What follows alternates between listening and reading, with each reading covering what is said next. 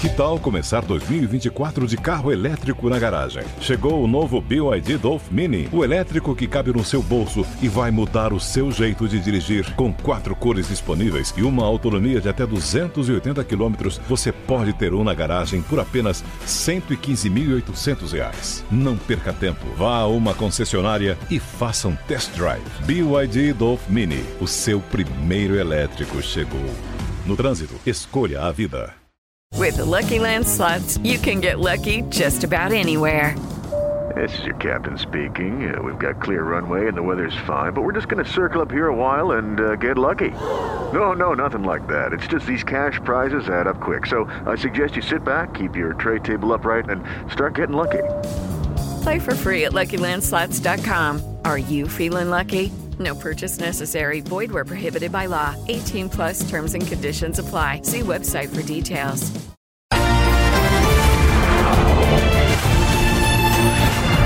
Direto ao ponto.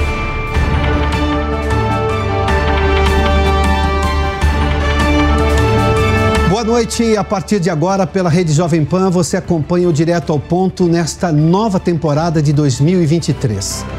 Toda segunda-feira, eu, Adalberto Piotto, recebo convidados especiais para entrevistas exclusivas, aprofundando debates de temas relevantes da atualidade. O Direto ao Ponto pode ser assistido pela Jovem Pan News e pelo aplicativo Panflix, além de ouvido pela Rádio Jovem Pan. Você também pode acessar o Direto ao Ponto pelo Twitter e pelo YouTube. O nosso convidado de hoje é o ex-prefeito e ex-governador de São Paulo, João Dória. Governador, seja bem-vindo aqui. Muito obrigado. Muito obrigado por aceitar nosso convite. Grande prazer estar aqui com vocês, tanto aos internautas que nos acompanham pela TV Jovem Pan, como os que pela Rádio Jovem Pan nos acompanham também em todo o Brasil. E me acompanham aqui nessa entrevista de hoje Fernando Capês, jurista e professor, Vitor Irajá, colunista da revista, do Radar Econômico da revista Veja, Daniel Lian, jornalista da Jovem Pan, e Diogo Schelp, jornalista e comentarista de política. Nosso convidado, João Dória, é jornalista, empresário e ex-governador e também ex-prefeito de São Paulo. João Agripino da Costa Dória Neto tem 65 anos e é natural de São Paulo, capital. Formou-se em jornalismo e publicidade pela Fundação Armando Álvares Penteado em 1979. O ex-governador do estado de São Paulo, além de comunicador, é empresário. Iniciou a carreira de jornalista na antiga TV Tupi, foi diretor de comunicação da universidade onde se formou, editor de revistas impressas, colunista e apresentador de TV. Ingressou na vida política em 1983 como secretário de turismo de São Paulo. Presidiu a Paulistur na gestão de Mário Covas. E no governo de José Sarney, de 1986 a 88, assumiu a presidência da Embratur e do Conselho Nacional de Turismo. Foi prefeito de São Paulo entre 2017 e 2018. Renunciou ao cargo para disputar o governo de São Paulo, vencendo as eleições. Deixou o cargo de governador em abril de 2022 com o objetivo de ser candidato à presidência da República pelo PSTB e pela Terceira Via. Em outubro do ano passado, desfiliou-se do PSTB pouco tempo depois de desistir de concorrer à presidência. Fora da política, João Dória voltou a cuidar de projetos e trabalhos pessoais, entre eles uma biografia, livro que foi lançado hoje. Devidamente apresentado nosso convidado e também meus colegas jornalistas que vão participar desta entrevista. Governador, a primeira pergunta é: o que o senhor faria diferente? O senhor venceu três prévias dentro do seu partido, foi eleito prefeito em primeiro turno, foi eleito governador do estado, passou pela pandemia, um momento, convenhamos, extremamente polêmico, inclusive para o debate científico brasileiro. Há questões ainda não resolvidas de como se procedeu naquele momento, mas a pergunta objetiva é: depois dessa sua vida política mais, digamos, recente, dos últimos seis anos, o que o senhor faria diferente? Piotr, primeiro, mais uma vez, muito obrigado a oportunidade a você, Capesa, a você, Daniel Lian, a você, Vitor Irajá, a você, Diogo, também muito obrigado pela oportunidade e a todos que estão nos acompanhando aqui.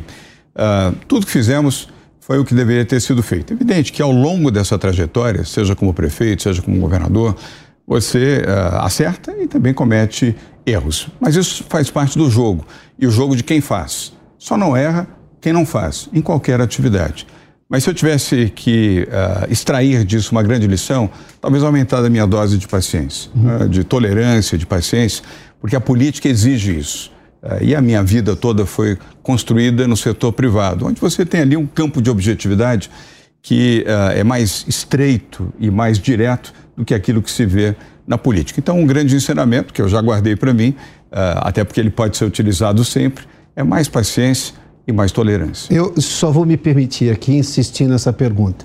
Apesar das três prévias, o senhor não foi o candidato nem do seu partido e tampouco da terceira via. Ah, e depois o senhor deixou o partido. É por uma questão de mágoa, por desencanto com a política? Qual a razão? Doutor, ótima pergunta para esclarecer. Eu não tenho mágoa nenhuma, uh, absolutamente nenhuma. Uh, eu tenho é, alegria de ter realizado dois bons governos, tanto na Prefeitura de São Paulo como no governo do Estado de São Paulo, formado uma boa equipe na Prefeitura e no governo, uh, e realizado um governo transformador, tanto na cidade quanto no Estado de São Paulo. E sem roubar o dinheiro público, o que é uma demonstração clara de que você pode governar bem, fazer boa gestão e não precisa fazer nem ser leniente e muito menos estimular o assalto ao dinheiro público. Eu tomei a decisão uh, de deixar a vida pública e deixar o PSDB sem culpar ninguém, sem fazer nenhum discurso odioso, nenhum discurso uh, de revoltado ou de uhum. alguém injustiçado, uh, até porque a vida me ensinou a ser pragmático e objetivo. Entendi que era o momento de encerrar minha atividade política de seis anos, entre o momento em que Uh, iniciei a disputa pela Prefeitura de São Paulo e o momento em que encerrei o meu governo no Estado de São Paulo, era o momento de concluir. A circunstância uh, foi que o partido entendeu, e o partido ao qual eu fui filiado durante 22 anos, entendeu que eu não deveria ser o candidato, mesmo tendo vencido Sim. as prévias. Eu julguei que seguir no embate não era produtivo, nem para o PSDB, nem para mim, muito menos para o Brasil. Irajá. Governador, ainda nesse no, no aspecto da pandemia, né? Uh, durante a sua gestão, você adotou uma, uma posição de enfrentamento, de oposição ao governo do ex-presidente Jair Bolsonaro. Uh, queria uh, entender se a distância você avalia que foi uma posição correta, politicamente falando, né? Assim, deixando de lado a questão da pandemia em si, porém, politicamente falando, o senhor acha que foi uma questão positiva para você, não? Uh, Irajá, boa pergunta também. Muitos me fazem essa, essa questão. Foi, porque foi uh, para salvar vidas. Ali não era uma questão política, era uma questão da ciência. Não era visão política, era visão técnica, salvar vidas, uh, apoiar a compra da vacina, aplicar a vacina, compreender que era mandatório seguir a ciência e não seguir a política. A política era segundo plano. E foi exatamente isso que eu fiz. Uh, eu não tive a preocupação política, tive a preocupação da ciência. A ciência mandava que as pessoas deveriam ficar reclusas, deviam ficar em casa, não deviam sair, deviam usar máscaras, uh, deviam receber a vacina, uh, deviam se proteger. E foi exatamente o que eu fiz. São Paulo, Piotr, foi o primeiro estado do Brasil a decretar quarentena. Só depois vieram os demais estados, o Rio e outros estados. Primeiro estado a tornar obrigatório o uso de máscara. Primeiro estado a tornar obrigatório o uso de máscara no transporte público, seja de pneus, sobre pneus uh, ou nos trens, CPTM uh, e metrô. E foi quem trouxe a vacina, foi o estado de São Paulo. 124 milhões de doses da vacina, Capês. Foi São Paulo que comprou e fui eu que assinei, inclusive, a ordem uh, de compra dessas vacinas. Muitos meses depois é que o Ministério da Saúde uhum. reembolsou São Paulo. Portanto, uh, eu fiz, uh, Vitor, aquilo que era necessário fazer para proteger vidas e salvamos vidas. São Paulo ajudou a salvar, Diogo, 400 mil vidas, porque antecipou em quatro meses a vacinação. A média mensal, Daniel Lian, eram 100 mil mortos no Brasil, naquele momento, uh, ao final de 2020. Uma tragédia Hoje, uma tragédia de 700 mil mortos, que poderiam ser 1 milhão e 100 mil mortos, hum. se não fosse a iniciativa do Estado de São Paulo. E se não fosse São Paulo também adotar o que nós chamamos de Plano São Paulo, Capês, que acabou sendo reproduzido em todo o Brasil pelos demais governos estaduais, talvez as tragédias tivessem ainda uma circunstância muito pior. E aí sim, devido a uma visão equivocada, lamentavelmente equivocada, do presidente Bolsonaro, que assumiu a sua postura negacionista e era contra a vacina, a favor da cloroquina e intimidava as pessoas da ciência e as pessoas que diziam é preciso se proteger, é preciso usar máscaras e é preciso tomar vacina. Mas, governador, outros cientistas que defendiam um ponto de vista diferente, por acaso semelhante ao do presidente Bolsonaro em relação a tratamento com outros tipos de remédios, a precaução em relação às vacinas, que hoje a promessa que se fez de algumas vacinas é que 100% seria resolvido. A vacina que era para tomar uma dose tem que tomar duas ou três ou quatro. A que era para tomar dois está tomando quatro. É, não se privilegiou só um lado da ciência também? Não, se privilegiou o lado certo da ciência. A ciência também erra. A ciência não é infalível. E aqueles que advogaram o contrário, eu os perdoo, porque a ciência também comete as suas falhas. Mas nós fizemos a escolha certa. O lado certo da ciência era o lado que determinava a proteção das pessoas, o isolamento das pessoas, enquanto houvesse a expectativa da chegada da vacina e a aplicação da vacina, fosse uma, fossem duas, uhum. fossem três, fossem quantas fossem. A vacina é importante esclarecer aos, aos, nossos ouvintes e aos nossos telespectadores e internautas. Ela não evita que você tenha a Covid, ela evita que você morra pela Covid. Então, esse é o ponto importante. Portanto, a vacina, e já os cientistas, antes mesmo de termos as vacinas, já diziam que elas cumpririam esse papel, e eles estavam certos. As vacinas protegeram a vida das pessoas, não evitaram a Covid, mas protegeram a vida das pessoas. Tanto que hoje, quem tomou a vacina, quem corretamente uh, se imunizou com a vacina, está vivo.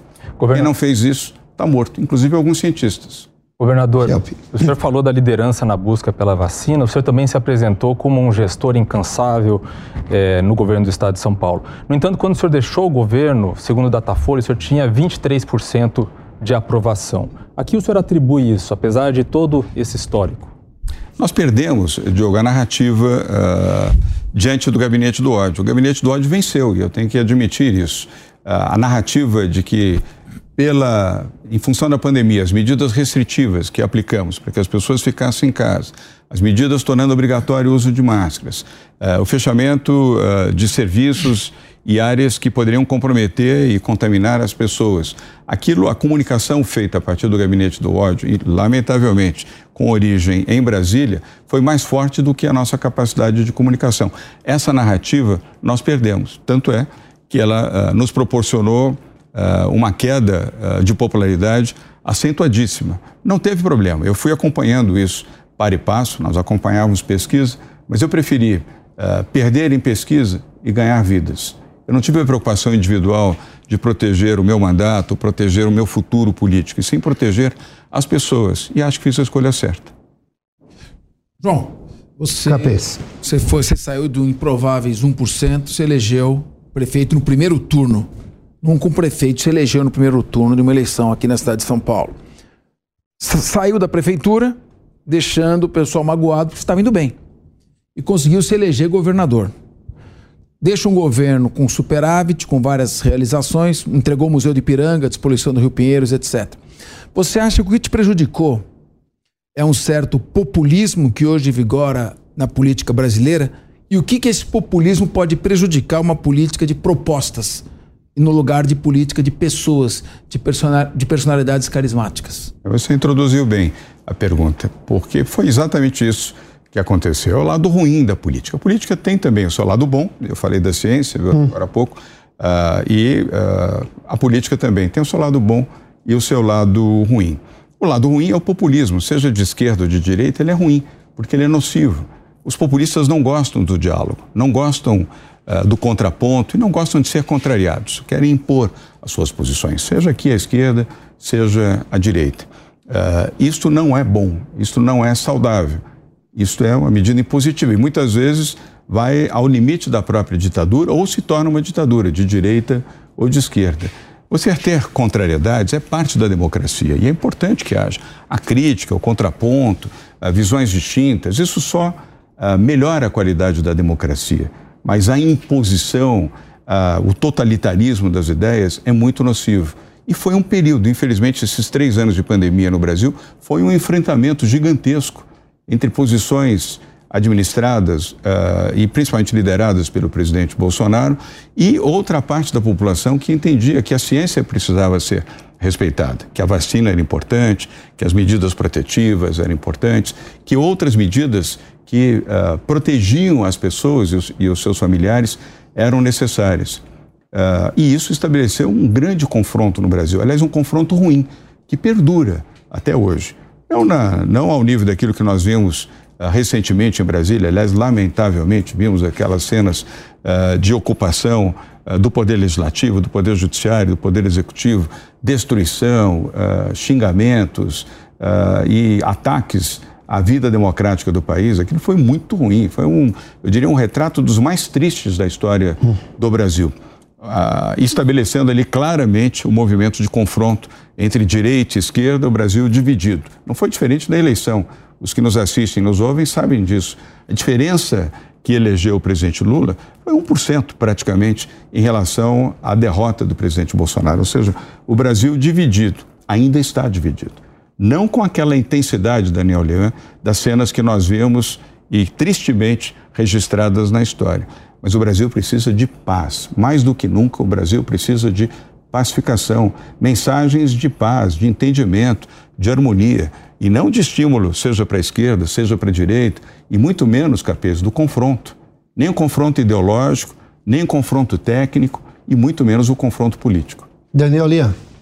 Senador, o senhor falou em relação à paz, né? Paz foi o que o senhor não teve muito no PSDB, dentro do PSDB. E no âmbito pessoal, pergunto ao senhor qual, se é possível se dimensionar o tamanho da frustração de não ter conseguido emplacar a candidatura à presidência da República e como o senhor eh, lidou com o fogo amigo, inclusive com caciques do partido, como Aécio Neves, José Aníbal, o ex-ministro Aloysio Nunes, também Tasso Gereissati.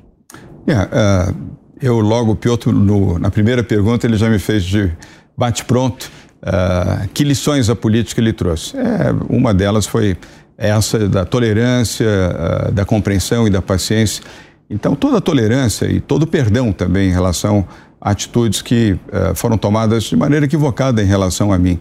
Até porque o PSDB teve uma atitude, Diogo uh, e Vitor, absolutamente correta de promover prévias, como já havia feito aqui em São Paulo, na prefeitura e no estado, o único partido do Brasil a promover prévias, um acerto, uma iniciativa correta, inclusive na época liderada por Geraldo Alckmin e protegendo o processo democrático do PSDB. Uhum. Foi feito a nível federal também. Prévias duras, difíceis, com bons candidatos, que vocês se lembram, nós vencemos as prévias e não levamos. Aí não foi um, uma postura correta, Daniel Leão, do PSDB, porque desrespeitou o próprio movimento democrático promovido pelo PSDB e desrespeitou a posição uh, colocada em voto digital de milhares de filiados do PSDB, fossem deputados, vereadores, prefeitos, vice-prefeitos, governadores, senadores uh, e filiados do PSDB. Foi uma atitude antidemocrática, isso não se faz. Seria o mesmo que considerar que a vitória do presidente Lula devesse ser contestada e anulada, porque um número considerável de pessoas não gostava do presidente Lula. É antidemocrático. Isso não é um procedimento correto. Mas eu não guardei mágoa, nem ressentimento de absolutamente ninguém. Guardei apenas aquilo que o fato histórico uh, representou e que você expôs também com muita clareza. Foi um erro do PSDB. Governador, o senhor falou em democracia, em respeito ao contraditório, por várias vezes nesses poucos minutos de entrevista. É, eu vou voltar não somente ao momento da pandemia, porque nós tivemos agora recentemente, esse já é um assunto mais, mais próximo de todos nós, é, decisões de censura no Brasil, que afrontam completamente a Constituição. Mas desde a pandemia, um grupo não podia falar, ou era cancelado pelas redes sociais, ou tinha uma campanha oficial contra. Dos dois lados havia ali uma perseguição perseguição ideológica por ideias. Como é que o senhor vê o país hoje diante disso? Do que veio da pandemia, do cancelamento de um grupo de cientistas porque pensava diferente? O senhor me perdoa, o senhor é jornalista como eu. É, pensamento divergente na ciência é o que faz a ciência existir. E naquele momento, boa parte do pensamento divergente foi cancelado. Recentemente, nesse período eleitoral, nós tivemos episódios de censura. A ministra Carmen Lúcia, do Supremo, chegou que a atitude, uma decisão excepcionalíssima, ia conceder um caso de censura prévia, o que afronta a Constituição. Como é que você vê o momento hoje da liberdade de expressão no país? Toda censura é condenável, venha de onde vier. Ainda que venha eh, do Supremo Tribunal Federal, uh, de qualquer movimento uh, político ou não político, ela é condenável. A censura não está dentro da ordem democrática de direito. Então ela é condenável, seja ela prévia ou não uhum. prévia. Ela é ruim, ela é negativa. E ela não se aplica apenas à, à ciência, ela se aplica a jornalistas, Sim. intelectuais, pensadores, líderes, mães, pais, jovens, a quem quer que seja. Ela é nociva. Eu vi o que foi a ditadura. Eu fui exilado em 64 com meu pai. Uh, meu pai ficou 10 anos no exílio, eu fiquei dois anos no exílio. Ali a censura era absoluta. Veículos de comunicação, intelectuais, músicos, cantores, artistas, jornalistas. Uhum. A censura era geral. Isso é ditadura. A censura uh, é uma expressão do totalitarismo. E vivemos censura, na sua opinião, recentemente? Vários casos, várias Sim. circunstâncias. O Brasil precisa ter muita atenção para que essa ordem democrática não seja rompida. Ainda que você tenha uh, circunstâncias que mereçam críticas, até críticas duras, Sim. mas jamais chegar ao ponto da censura, e muito menos censura prévia. Uh, isso é um equívoco, isso é um desarranjo dentro do processo democrático do país e que precisa ser observado. Também com calma, porque reações duras a manifestações equivocadas provocam outras reações sucessivas. E aí você, ao invés de encontrar um campo de diálogo e de distensão, você acaba uh, criando uma arena de tensão e uh, de briga. Isso gera confusão e gera dúvida sobre o processo democrático do país também. Então, João, é, você disse agora há pouco, respondendo ao Daniel Lian, que você soube perdoar uma suposta traição que efetivamente ocorreu, estava lá. O presidente Lula parece um pouco vingativo, ele parece com um certo revanchismo e adotando algumas práticas que economicamente não correspondem a uma coalizão que foi feita em torno da sua campanha. Está falando em intervenção no Banco Central, é, condução ideológica da política, reversão de privatização da Eletrobras e está muito rancoroso. O que, que, isso pode prejudicar? O que, que você vê como, como isso pode atrapalhar uma gestão em prol do país da recuperação econômica? Capês, eu entendo que o presidente Lula, eu não quero fazer juízo sobre ele, é, nem uh, desejo ter esse papel, mas se ele talvez se inspirasse mais em Mandela, lendo, ouvindo, conhecendo melhor a história, talvez fizesse bem a ele. Uh, não cabe a um presidente com a idade do presidente Lula, de alguém que foi eleito democraticamente, que já foi presidente duas vezes, pela terceira vez eleito, estabelecer esse tipo de repto com quem quer que seja, uh, Sérgio Moro, uh, Roberto Campos Neto, outras pessoas. Isso não é uma boa atitude, isso não é bom, não é saudável, nem para ele, como dirigente máximo do país, eleito, repito, democraticamente, não é um bom exemplo para o seu partido, não é um bom exemplo para a política e muito menos para o país. Confronto é o que nós não precisamos agora. Nós precisamos do encontro e não do confronto. Nós precisamos convergir e não divergir. Falando a declaração dele foi infeliz com relação ao Sérgio Moro? Foi. Que ele, que ele, e logo em seguida, uma coincidência, ele dizer que foi uma armação, porque a investigação já vem há muitos meses, já vem ocorrendo. Foi, foi, não, não foi uma declaração correta. Ela foi infeliz e até os aliados e até os mais próximos, eu diria a maioria, nem todos, mas uh, por bom senso, uh, reproduziram esse sentimento de que era desnecessária aquela comunicação. Uhum. Olha a atitude, vou só lembrar aqui, até para ficar claro, uma posição isenta da minha parte e serena. O ministro do governo Lula, Flávio Dino, foi governador do Maranhão no mesmo período em que eu fui governador de São Paulo. Um jurista, um homem preparado. Você pode ter dúvidas em relação à sua visão política, partidária, uh, mas é um homem com sabedoria e com conhecimento. E o ministro da Justiça, ele fez um posicionamento completamente oposto ao do presidente Lula. E ele tinha as informações provenientes da Polícia Federal. E ele fez isso, aliás, dois dias antes do próprio presidente Lula. Ora, será que ninguém avisou o presidente, ou pelo menos não reproduziu a ele, o sentimento expresso pelo seu ministro da Justiça? Governador, é, queria fazer uma. uma na, na, verdade, trazer o papo mais agora para sua atuação no setor privado. É, você pautou as suas, as suas duas campanhas, né, as duas campanhas vitoriosas, muito criticamente ao PT. É, você venceu as duas eleições se posicionando como oposição aos governos petistas.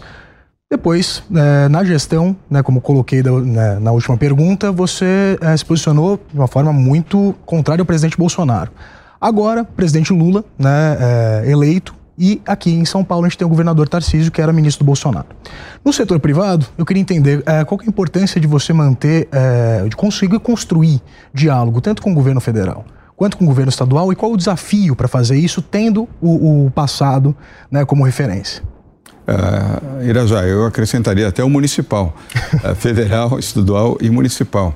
Eu agora não estou mais na política, então eu não tenho mais lado político. Meu lado é o Brasil, meu lado é São Paulo, meu lado é a população, é o povo brasileiro, seja ele onde estiver. Eu não tenho mais vinculação partidária, que tive durante 22 anos, e não tenho mais nenhuma vinculação política. E não desejo ter, quero deixar claro aqui uh, a vocês, aos nossos ouvintes, aos nossos telespectadores, internautas, uh, sem mágoa nenhuma, mas não quero mais política. Eu estou de volta ao setor privado e é onde eu vou uh, permanecer. Então, e o LID, o Grupo de Líderes Empresariais, que eu tive o privilégio de fundar há 20 anos atrás, não tem posição política.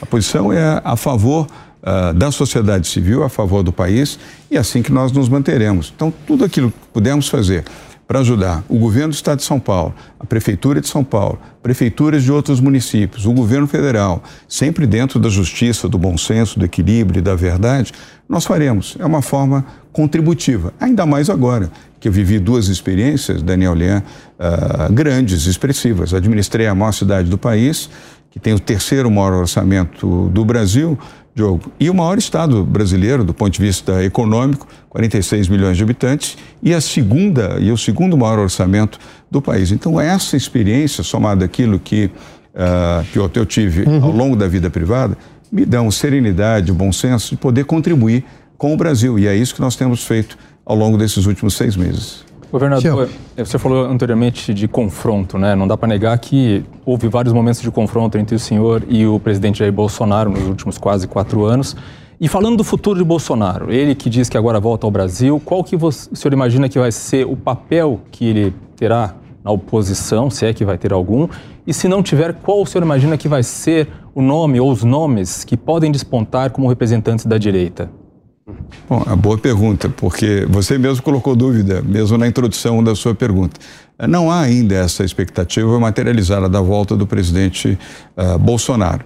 Ele foi presidente da República, portanto, prestígio terá sempre. Menos, evidentemente, do que teve, mas sempre é um ex-presidente da República e merecerá respeito. Da minha parte, ele terá, ainda que tenhamos sido antagonistas, mas eu nunca farei uh, nenhum tratamento desrespeitoso a ele, assim como não faço ao. No LID, o senhor voltaria a conversar com ele, com uma palestra dele, uma visão? Ele lidera um grupo importante no país. Pelo diálogo e pela democracia, sim.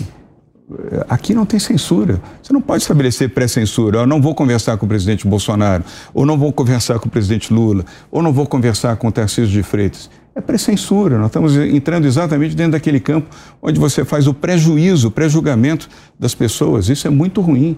Vamos dar oportunidade a essas pessoas para que se manifestem, para que falem, para que exponham as suas ideias. O contraditório, Diogo, é parte da democracia, precisa ser respeitado, seja pela direita, seja pela esquerda. Se você não tiver esse nível de respeito, vamos viver mais uma vez no confronto, em um país dividido entre esquerda e direita. Nós precisamos respeitando as posições mais à esquerda e mais à direita, avançar. E você uhum. só avança sem censura e sem uh, estabelecer uh, restrições uh, às pessoas, aos seus pensamentos, às suas ideias. Você pode discordar delas, mas você não pode proibir que elas sejam expostas e apresentadas. E quanto aos Ainda... nomes da direita? Eh, perdão, eh, para complementar a resposta. É verdade. Os nomes que de podem despontar. Eu vejo um início bom aqui em São Paulo uh, do governador Tarcísio de Freitas. Eu fui governador, como vocês sabem, todos que nos acompanham aqui sabem também. Uh, esses primeiros uh, 100 dias, ou quase 100 dias do governo Tarcísio, têm sido corretos, a meu ver. Uh, no bom direcionamento do governo, a formação de uma boa equipe, Uh, com menos vínculos políticos, partidários, ideológicos e mais voltado para as questões técnicas e o grau de conhecimento das atividades do governo. E as primeiras iniciativas também uh, do governador Tarcísio foram, a meu ver, corretas. Isso pode elevá-lo na condição uh, de um nome com liderança para, vamos chamar assim, a direita no Brasil. Há outros nomes também. Romeu Zema, em Minas Gerais, foi reeleito. Uh, é sensato, é equilibrado, fez um bom governo, tanto é que foi bem reeleito no seu estado. Ratinho Júnior também foi reeleito uh, governador do estado do Paraná. São três nomes que eu classificaria pela direita uh, com possibilidade de crescer. Não estou excluindo nenhum outro nome, mas são três nomes uh, que, com justiça, uh, merecerão atenção nos próximos meses e nos próximos anos. Senador, após a quebra do hum. Bolsonaro, o senhor mesmo disse ter se arrependido de ficar lado a lado com o ex-presidente da República, Jair Bolsonaro. O senhor vê argumentos para que ele possa se tornar inelegível ou até mesmo preso, o ex-presidente da República? É, eu não sou jurista, isso cabe àqueles que fazem juízo, desembargadores, ministros, tanto do STJ quanto da, da Suprema Corte Brasileira. E a Constituição, a análise não deve ser a interpretação nossa, deve ser a interpretação da justiça. Contrariou a lei uh, ou não? E se contrariou, a que ponto, a que medida? Uh, podendo chegar até essa situação suprema uh, de um impedimento para que se torne novamente candidato alguma posição eletiva, seja presidente da República uh, ou outra, é uma questão da justiça. Capês. Durante muitos anos, o PSDB foi o partido mais importante do país. Foi o presidente Fernando Henrique Cardoso que conduziu a estabilização da moeda, o processo de privatização das linhas telefônicas aqui no estado de São hum. Paulo, das rodovias, enfim. Bom, com essa com a sua saída, a morte prematura do Bruno Covas, a saída do Geraldo Alckmin, o Serra já no final da sua carreira política, com méritos, mas no final da carreira política. A morte do Mário Covas. A morte do Mário Covas. O que resta ao PSDB para a social-democracia como caminho hum. para o país? Qual o futuro que resta ao PSDB depois de tanta autofagia, tanta briga interna e tanto canhão apontado para dentro de si? É, Capê, você fez boas referências a nomes importantes na vida política brasileira, independentemente uh, do partido que sempre frequentaram, que foi o PSDB. José Serra, Mário Covas, uh, Bruno Covas, que foi o meu vice, depois meu sucessor à frente do governo do Estado de São Paulo. acrescentaria aí o próprio Rodrigo Garcia, que é uh, PSDB. nomes importantes, José Serra, foi um grande governador, grande prefeito, grande senador da República também, e vários outros nomes. E o grande destaque que você colocou muito bem, Fernando Henrique Cardoso, uh, presidente do Brasil uh, por oito anos, fez transformações importantes no país, uh, pacificou o Brasil, fez uma transição para o governo Lula de forma correta, democrática, passou a faixa para o seu sucessor, embora tenha disputado o PSDB com o PT, teve a, a, dignidade de passar a faixa no momento que o protocolo determinava, foi um grande presidente da República. O PSDB perdeu muita força, mas não morreu. É, resta agora, uh, vamos dizer, a, a, recuperação do PSDB com aqueles que estão à sua liderança. Eduardo Leite assumiu a presidência do PSDB, jovem governador do estado do Rio Grande do Sul. Uh, talvez ele possa sim cumprir esse papel de gradualmente recuperar a força e o prestígio do PSDB. Isso deverá ser demonstrado nas eleições municipais que se aproximam e depois, na sequência, nas eleições estaduais e proporcionais e presidente da República. Irajá. Governador, é, você comentou ah, sobre as falas recentes, os impactos das falas recentes do presidente Lula em relação, por exemplo, ao, ao presidente do Banco Central, Roberto Campos Neto. É, em paralelo, eu queria perguntar para você é, que análise, né, que avaliação você faz hoje da gestão do ministro Fernando Haddad? Uma gestão que tem dialogado, uh, Irajá, e eu entendo de novo que o, o diálogo constrói.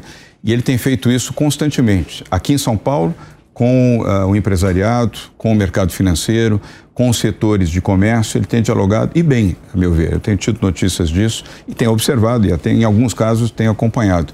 Uh, e isso uh, merece elogios e reconhecimento de um ministro que não fica isolado em Brasília e que, por ter a alta responsabilidade de comandar a economia brasileira, dialoga com aqueles que são agentes ativos da economia brasileira, que é o empresariado, não só em São Paulo, mas em todo o Brasil. Então, eu destaco isso como uma qualidade que até surpreendeu a muitos uh, do ministro Fernando Haddad. espero que ele continue uh, dentro dessa linha. Uh, e aí você tem um outro ponto ah, na primeira parte da sua pergunta, que foi o confronto estabelecido pelo presidente Lula, e não só por ele, também por algumas pessoas que têm, vamos dizer, posição de comando no PT, que estabeleceram esse contraponto, a meu ver, de forma agressiva, de forma ostensiva. O senhor está falando da Glaze Hoffman, por presidente. exemplo? Também. Uh, não quero desqualificá-la, ela tem o seu Sim, papel não, é uma político. questão só do debate. Aliás, o papel político permite que ela faça isso, mais do que o papel uh, executivo. O presidente Lula não é, um, neste momento, ele não é um agente partidário. Ele é presidente do Brasil, é diferente a posição dele. Ela é presidente do PT, que é um partido.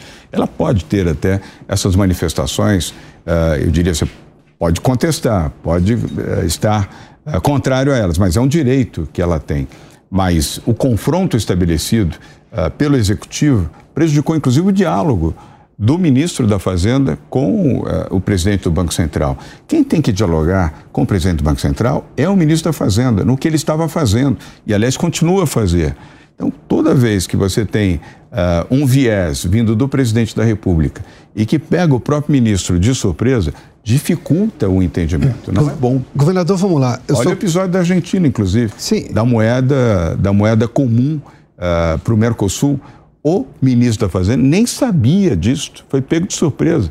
Quando foi entrevistado pelos jornalistas, Sim. ele saiu pela tangente, porque ele, o, o, presidente Lula não tinha dialogado com ele e falou de uma moeda única uh, no Mercosul, que é absolutamente uh, inviável, improvável e impossível. Então, é preciso que o presidente Lula uh, tenha compreensão do seu papel, da sua grandeza, mas que permita aos seus ministros trabalharem uhum. dentro da sua política e dentro das normas que foram estabelecidas para a gestão pública brasileira. Governador, o senhor conhece muito bem, campanha é campanha, governo é governo. governo. governo. Óbvio que não é que, que, aquele gestor vencedor da eleição vai deixar de cumprir suas promessas, mas a realidade se impõe, seja por uma questão de orçamento. Agora, não lhe parece que o PT não saiu da campanha? Porque a agressividade nesse debate não era uma coisa que tinha que ser discutida lá até outubro, porque parece que a oposição interna ao Haddad, por exemplo, ao ministro da Fazenda, é muito maior do que a própria oposição poderia fazer. E isso está dentro do próprio governo. É, como é que o, o, governo vai passar alguma ideia de desenvolvimento, de retomada para a economia, se eles não conseguem se entender entre eles próprios? Prometeram, por exemplo, a questão do arcabouço fiscal, que é vital para o Banco Central, com informações em mãos, tomar uma decisão. Prometeram entregar, não entregaram. Não se sabe agora qual é a data. Pode ser que seja antecipado, porque o presidente não foi mais à China. Mas qual é a mensagem que o governo passa? A mensagem é de conflito e, e prejudica. Uh, o ministro Fernando Haddad está no caminho certo. Aliás, ele havia anunciado o arcabouço fiscal logo após a volta à viagem à China. Talvez tenha condição de apresentar ainda até o final desta semana, porque ele já tem o arcabouço pronto. Ele, obviamente, queria apresentar ao presidente Lula, e está correto nesse sentido, para ter a aprovação e aí sim fazer o anúncio. Uh, divisões internas nunca favorecem um governo. E eu quero fazer aqui uma ressalva uh, defendendo o governo figuras governamentais que estão dizer, dentro de uma boa linha de diálogo. Ministra Marina Silva, uh, na área de meio ambiente, um setor que foi muito prejudicado com uma imagem internacional para o Brasil, sem contar as questões ambientais que, a meu ver, foram mal gerenciadas no governo anterior.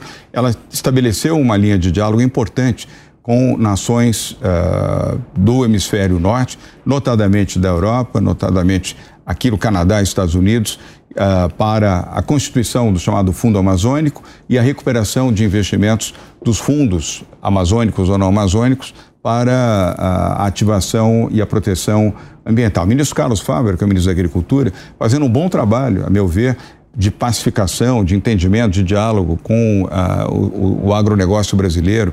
Uh, há outros ministros também cumprindo bem esse papel e uh, trabalhando, dialogando para que a prática uh, contribua para a retomada econômica do Brasil, a manutenção e a geração de novos empregos e principalmente de uma democracia mais pacificada. João, a gente falava, está falando de confronto. O, nós tivemos agora a questão de mais de uma semana uma reação do crime organizado no, em todo o estado do Rio Grande do Norte. Duas organizações, Sindicato do Crime, uma delas, e a outra o PCC, de triste lembrança aqui para nós, São Paulo. É, o, o, ministro da Justiça, Flávio Dino, que é um homem correto, aceitou um convite e visitou a favela da Maré. E o governo tem mandado algumas mensagens equívocas para o crime organizado, como quem diz, não temos que ter tanta repressão, é, tem muita gente injustamente na cadeia. E você, quando foi governador, tanto na segurança pública, o general Campos, quanto na segurança na administração penitenciária, com Coronel Nivaldo. Coronel Nivaldo, teve sempre um diálogo firme. Até que ponto essas mensagens que mostram uma certa hesitação podem estimular esse tipo de ação como se o crime organizado tivesse condições de chantagear o governo. Deixa eu aproveitar a carona do, do Capês aqui. O senhor permitiria que um secretário seu fosse a um lugar dominado pelo crime sem todo o aparato de segurança necessário a representantes do Estado, como ocorreu com Flávio Dino, que foi à favela da Maré? Ao complexo da Maré? Bem, uh, Piotr, e a você, Capês? Eu não sei exatamente quais as circunstâncias, se de fato ele foi uh, sem nenhuma proteção. Se foi sem nenhuma proteção, é, evidentemente correu um risco sério. Não deveria ter feito. Ou estava não, protegido. Ou estava protegido, isso não foi divulgado por alguma razão. Portanto, eu não sou capaz de avaliar uh, isso de forma definitiva. Mas eu queria, uh, Capês, fazer aqui uma defesa uh, do ministro Flávio Dino e do ministro Zé Múcio Monteiro também. Uh, eu entendo que eles estão numa toada certa, num caminho correto no combate à criminalidade.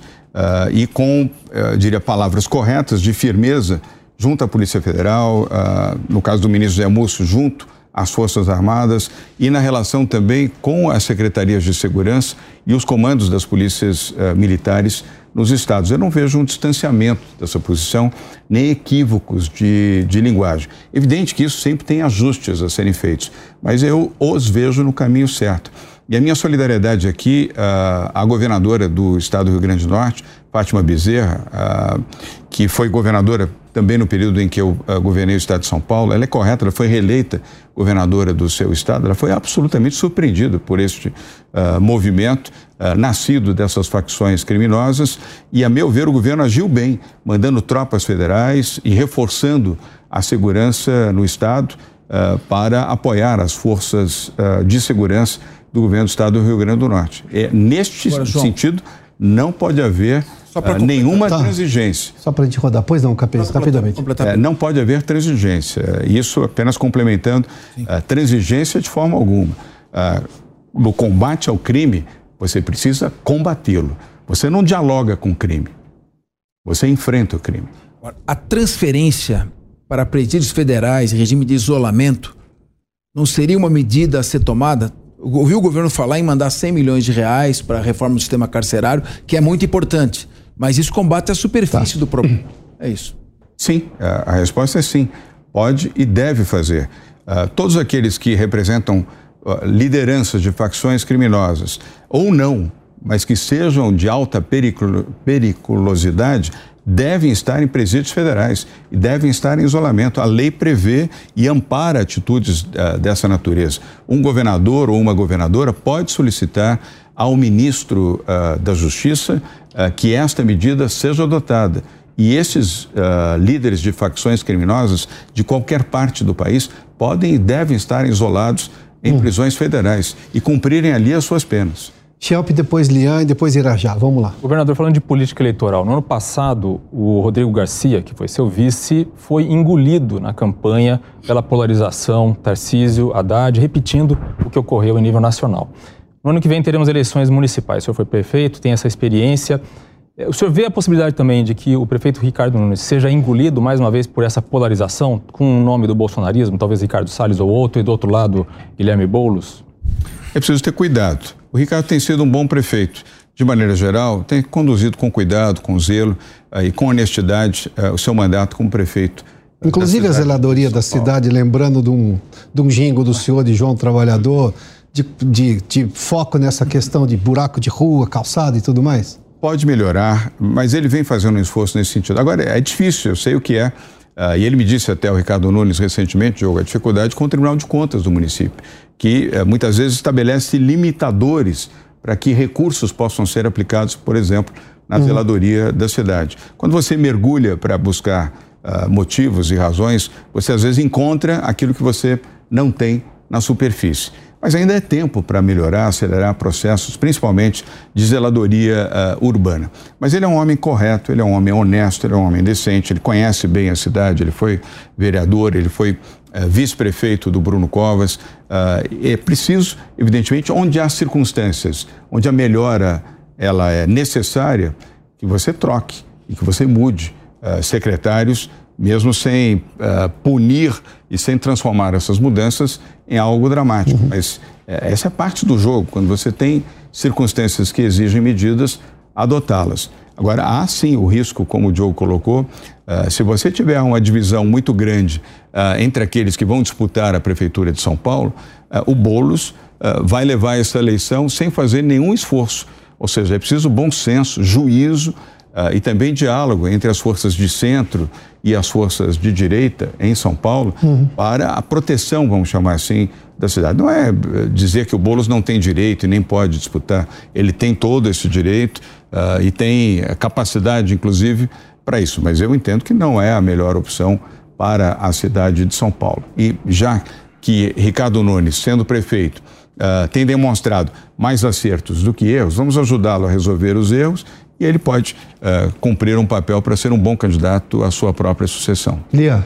Governador, ainda no espectro político, aqui o senhor atribui essa derrocada do PSDB em São Paulo, que tinha uma hegemonia de décadas no Palácio dos Bandeirantes, e eu gostaria de saber se há algum tipo de ressentimento do senhor com o seu sucessor, Rodrigo Garcia, porque ele nem citou o seu nome durante a campanha, ou seja, omitiu o nome João Dória durante a campanha, dizendo que poderia bater as asas sozinho. Uh, Lia, nenhum recentemente. O Rodrigo teve aqui duas semanas atrás. Ele está morando nos Estados Unidos, pelo menos vai fazer um período, vamos dizer assim, sabático, com a sua família, sua esposa, seus filhos, aproveitando para aprender inglês. Ele teve aqui há duas semanas, nós jantamos juntos, temos uma ótima relação.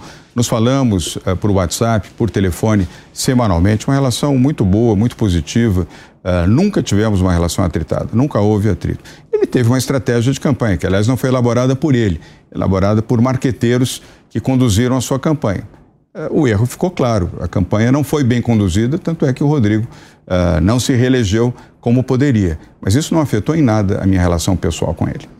Já, já. Governador, uh, voltando para o governo federal né, e para o Ministério da, da Fazenda, uh, existem duas propostas principais em voga né, por parte do ministro Fernando Haddad, que são o arcabouço fiscal, né, que a gente está esperando a apresentação nos próximos dias ou semanas, uh, e também a reforma tributária. Né? É, agora no setor privado, novamente, eu queria saber, assim, com a cabeça do setor privado e pelo que você escuta e logicamente pensa, é, quais, são as, a, quais são as suas avaliações sobre essas duas propostas? Tanto essa, essa proposta que substitui o teto de gastos, quanto a reforma tributária. Isso dá um programa inteiro, se mergulhar nisso. Podemos ampliar, governador, é. não tem problema. Se for o caso, ampliamos. Mas uh, o arcabouço fiscal está bem construído, ele já está pronto. Ele precisa ser só, uh, como disse Fernando Haddad, submetido ao, ao presidente da República uh, para ser colocado publicamente e apresentado. E atendendo, inclusive, como você disse, a expectativa do próprio Banco Central, que pede o arcabouço fiscal para poder analisar um pouco a expectativa Sim. do movimento de juros e de inflação uh, no país. Uh, a reforma tributária, difícil, extremamente necessária, mas difícil. Você tem que conciliar interesse dos municípios, dos estados, das categorias, dos trabalhadores. Não é uma tarefa uh, simples, é extremamente complexo. Isso vai exigir um grande debate ainda público uh, e no âmbito do legislativo, Senado e Câmara, até que se tenha uma proposta que seja viável. Ou estabelecer etapas, que eu acredito que seja uma alternativa melhor. Se você for desejar fazer uma reforma fiscal plena, hum. como é necessário, você não vai conseguir. Porque os enfrentamentos serão tantos que ela não terá o apoio no Congresso Nacional, seja no Senado e especialmente na Câmara, para ser aprovada. Se ela for em etapas, é mais provável que ela consiga adesão. O senhor falou de questões aí ambientais, elogiou inclusive a ministra Marina, mas tem uma discussão que provavelmente vai acontecer agora no Supremo e esse governo quer falar sobre a demarcação de terras indígenas. Vou pegar aqui o Irajá disse na sua visão de homem do mercado, do setor privado. A Amazônia é riquíssima em uma série de, de coisas que o mundo inteiro tem vontade de ter. E, obviamente, se o Brasil as tiver para vender, lidera o mundo em vários aspectos, como já lidera em outros também. Na sua opinião, os índios têm terra demais? É para prevalecer o que a Constituição diz, que não pode se demarcar novas terras, é naquele momento de 88, ou tem que revisar isso? Porque em algum momento o senhor acha que a justiça decide muito mais politicamente do que tecnicamente? Eu estou falando do Supremo Tribunal Federal? Em algumas circunstâncias, sim, outras não. Mas, de novo, aqui é o diálogo, é o entendimento. Eu não partiria do pressuposto que nós temos a pacificação em relação ao território indígena. Isso não há. As circunstâncias recentes, inclusive, demonstraram isso. E não é bom para o Brasil uh, a falta de limites uh, e principalmente a invasão de território indígena, especialmente na região amazônica e por aqueles que praticam a mineração irregular. Houve, de fato, invasão de território indígena uh, na região amazônica. Aliás, nós vimos isso, isso foi comprovado. Isso não é bom. Então é preciso de novo restabelecer esse diálogo, esse bom entendimento. A FUNAI tem um bom dirigente, o Rodrigo Agostinho, que é o presidente da FUNAI, uhum. que foi deputado federal, é um homem de bom diálogo, uh, ele é uma pessoa que tem uma visão técnica, ele tem todo um background uh, na área ambiental, ele foi deputado federal aqui por São Paulo, por isso eu posso dizer que eu o conheço bem. Uh, o Capobianco, que hoje é o secretário executivo uh, do Ministério do Meio Ambiente, também aqui de São Paulo, ele foi vice-presidente da SOS Mata Atlântica, fundador da SOS Mata Atlântica, é uma pessoa de bom diálogo, de bom entendimento, ele não é um extremista ambiental. E eu percebo também a ministra Marina uh, no sentimento do bom diálogo e do bom entendimento. Eu acho que isso tem que ser preservado. Atitudes, vamos dizer, mais rudes em relação a esse tema e principalmente colocar confronto com a população indígena não é um bom mas, mas, qual é o modelo de indígena do tratamento que o Estado deve dar? Eu tenho indígena produtor de soja uh, no Mato Grosso e que gostam de ser produtores de soja. Tem indígenas que talvez queiram viver de outra maneira, mas eu tenho uma, uma, uma força... Todo direito, né? Não, perfeitamente, mas a, eh, a, exploração econômica de área indígena pelos próprios indígenas não pode ser algo razoável dentro da economia e do momento em que vivemos no pode. mundo? Pode, isso já acontece, inclusive, em várias aldeias indígenas, não só na região amazônica, mas no Brasil de forma geral. Aqui mesmo em São Paulo, aqui nós temos a população indígena tupi-guarani em várias regiões. Aqui no Jaraguá, região ainda metropolitana de São Paulo, e na região uh, sul uh, do estado, ali na Ribeira do Iguape, você tem população indígena e muitos ali têm trabalho, têm função e têm uh, Mas indígena aqui da Amazônia tem uma diferença muito grande para os olhos do mundo, não é tem? É fato. Mas é um direito do indígena eh, poder produzir, poder trabalhar, desde que ele uh, contribua para a proteção ambiental, que ele não seja um agente destruidor do meio uhum. ambiente, uh, ele, como protetor, primeiro, já pode receber o pagamento por serviço ambiental. Sim, claro. O PSA, isso está, isso é moderno, isso é uma condição. Então, você defende uma visão mais moderna desse sim, assunto. Sim. Ah, Bom, você terminou seu governo com superávit fiscal. E o equilíbrio fiscal foi uma herança de 28 anos de PSDB. 54 bilhões em caixa. Em caixa. Bem, o atual governo começou acabando com o teto constitucional de gasto de 2016. Estourou o teto em 160 bilhões, quando para redistribuição do Bolsa Família serão necessários 40 bilhões. Agora dá mais um bilhão de reais para a Lei Rouanet, liberando. Essa gastança toda coincidindo ainda com a pressão para baixar os juros artificialmente quando a inflação está explodindo na Europa por causa da greve, crise energética nos Estados Unidos. Onde vai parar essa gastança toda, essa falta de controle, essa intervenção, essa pressão do PT sobre a gestão do Fernando Haddad? Excesso de gastos e principalmente aquilo que rompe a estrutura constitucional eh, estabelece claramente aumento de inflação. E aumento de inflação aumenta o custo de vida. Quem paga isso? O povo mais simples, o povo mais humilde.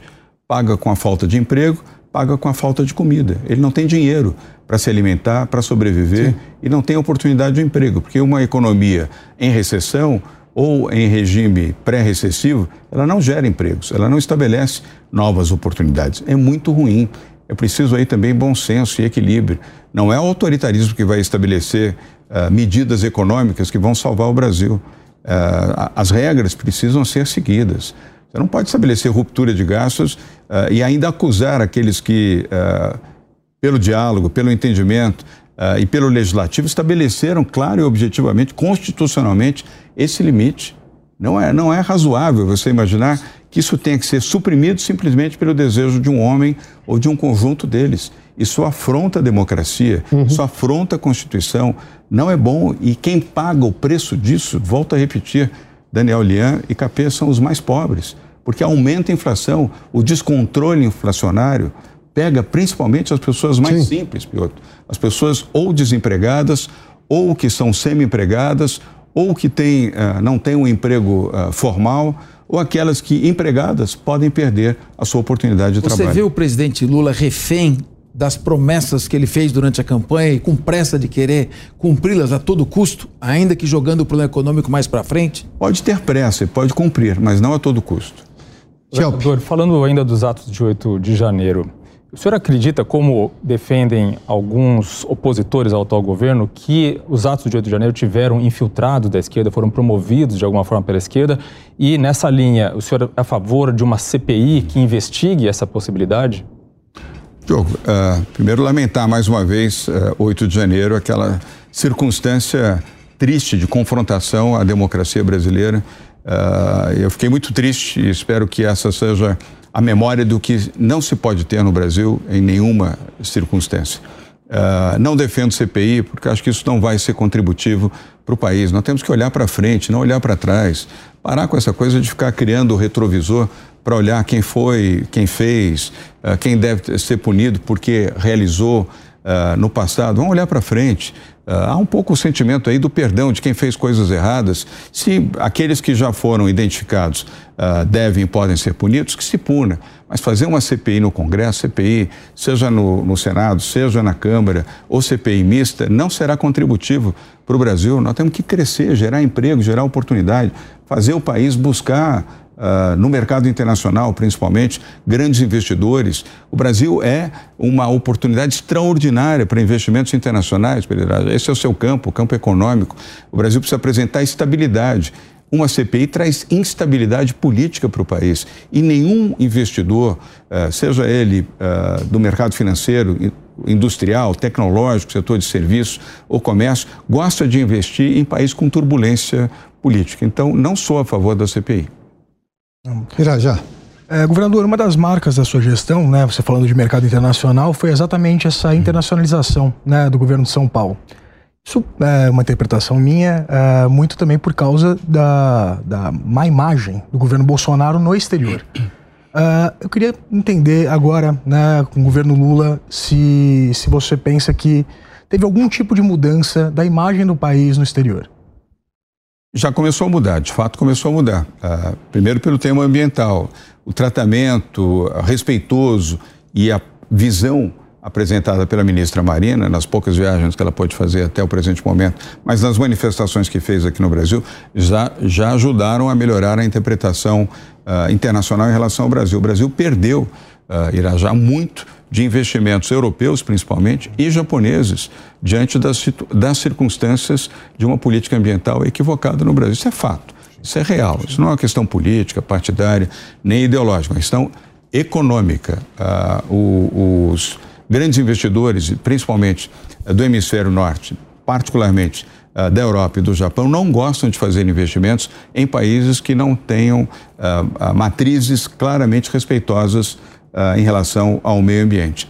Uh, isso já começou a mudar e é um mérito deste governo. Você pode gostar do presidente Lula, pode não gostar, uh, mas é um mérito e é uma conquista até o, o presente momento. Governador, só me permita, com, quando tem problema com contas públicas, investidor também não gosta também de país não assim. claro. Nem estabilidade política, nem problema com contas públicas, jurídica. porque isso é instabilidade. Isso, insegurança jurídica. E é insegurança também, jurídica. É, nenhum investidor gosta disso. Ah, veja que o Brasil tem uma enorme oportunidade pela frente. Não pode desperdiçar essa oportunidade.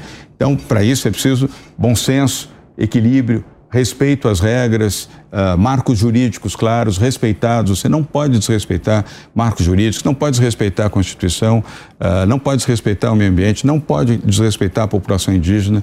Uh, são pontos que o Brasil deve convergir para poder atrair novos investimentos. São Paulo conseguiu isso. São Paulo trouxe 260 bilhões de reais já uh, internados aqui com investimentos feitos em área de infraestrutura, área de transportes, área industrial, área de tecnologia, investimentos tanto de PPPs quanto de concessões, privatizações, mas também de investimentos diretos. Abrimos escritórios em Xangai, em Dubai, em Munique, em Nova York, enquanto o governo federal, o governo anterior do, do presidente Bolsonaro, hostilizava a China, nós vimos Fomos à China, abrimos o escritório para atrair investidores chineses na área de infraestrutura uh, e na compra também uh, de produtos manufaturados e também uh, do produto do agro de São Paulo para a China. Aumentamos em 36% a exportação do agro, laranja, frutas, café, álcool e, e, grãos de, de forma geral e mais a proteína animal. São Paulo aumentou em 36%.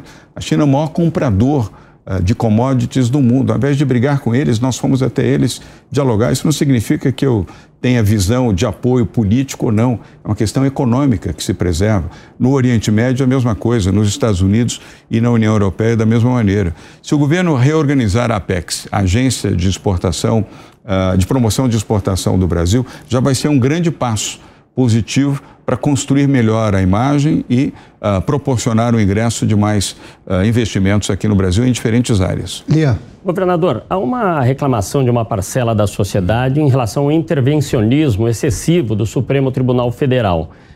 Existe um processo em discussão é, no Congresso Nacional em relação ao tempo de mandato ou de atuação do ministro do Supremo Tribunal Federal, hoje considerado praticamente vitalício, dependendo da idade do ministro. Qual a avaliação que o senhor faz sobre isso e também sobre a própria atuação do Supremo Tribunal Federal?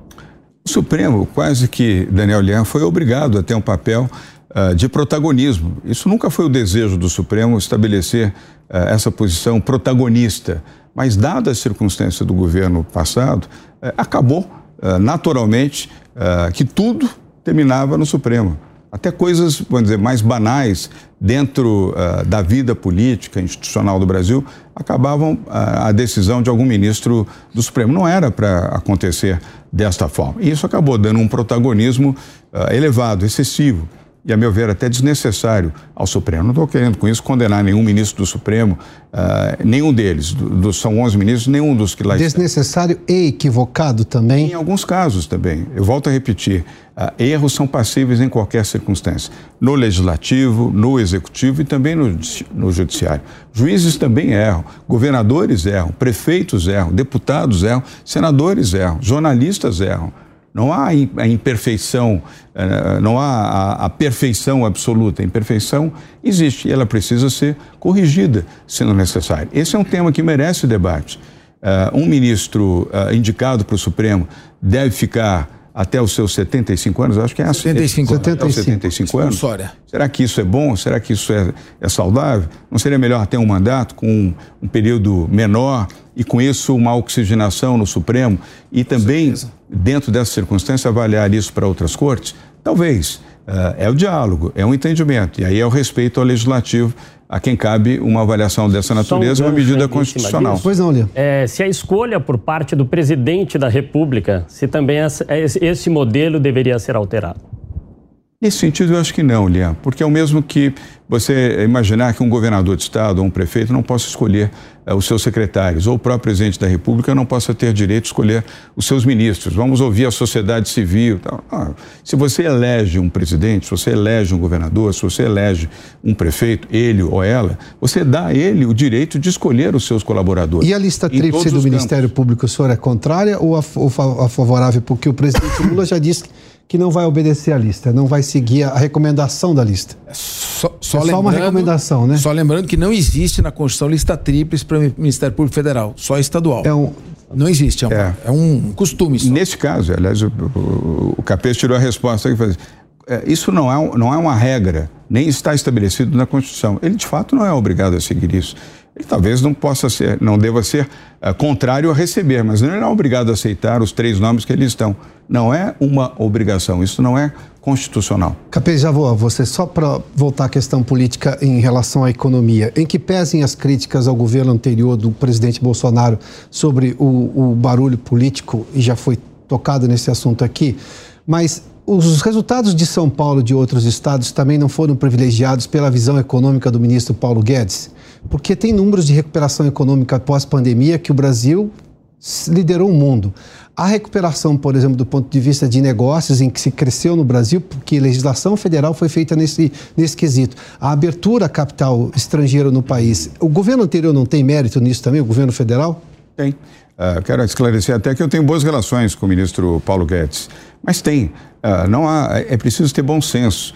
Você não pode dizer, olha, foi um governo um desastre em todas as áreas, generalizado. Foi muito ruim em várias áreas, mas alguns pontos foram positivos. Uh, na área econômica, nós tivemos evoluções importantes, mas eu preciso fazer a lembrança aqui uh, que São Paulo teve um crescimento econômico cinco vezes maior do que o crescimento econômico do Brasil. E por quê? Fizemos uma política econômica aqui correta. Descentralização na gestão, uh, desestatização, uh, com vários programas de concessão, vários programas de PPP, uh, ah, a reforma fiscal, a reforma tributária e a reforma da Previdência foram feitas aqui de forma intensa e graças à Assembleia Legislativa, apesar de todo o confronto, o debate, tivemos a aprovação, isso permitiu esse superávit de 54 bilhões e colocou São Paulo na liderança do crescimento do PIB uh, no país. São Paulo cresceu 5,1% mais uh, do que, quer dizer, fez 5,1% quando o Brasil estava com um ponto uh, de crescimento no seu PIB. Boa gestão do Henrique Meirelles, boa gestão dos agentes econômicos do Estado de São Paulo permitiram que São Paulo liderasse a economia brasileira e, com isso, ajudassem o Brasil a crescer. Uhum. Se a visão do, do uh, ministro Paulo Guedes não fosse uma visão liberal, certamente nós teríamos mais problemas, porque ele poderia ter criado dificuldades ao crescimento econômico do Estado de São Paulo. Então, isso já é um mérito e eu qualifico isso de forma correta. Ele não atrapalhou e conscientemente entendeu que o caminho que nós estávamos adotando era um caminho correto. Eu sempre mantive o diálogo aberto com ele, eu nunca tive ruptura no diálogo uh, com Paulo Guedes enquanto ministro da Fazenda. Mas uh, o que realizamos aqui em São Paulo, com a liderança de um ex-ministro da Fazenda, uh, Henrique Meirelles, foi o caminho certo. E com isso geramos empregos, renda, um superávit fiscal e São Paulo foi um modelo de crescimento para todo o Brasil durante três anos. Mas o senhor, o senhor chegou a sugerir ao ministro Paulo Guedes que deixasse o governo, não chegou?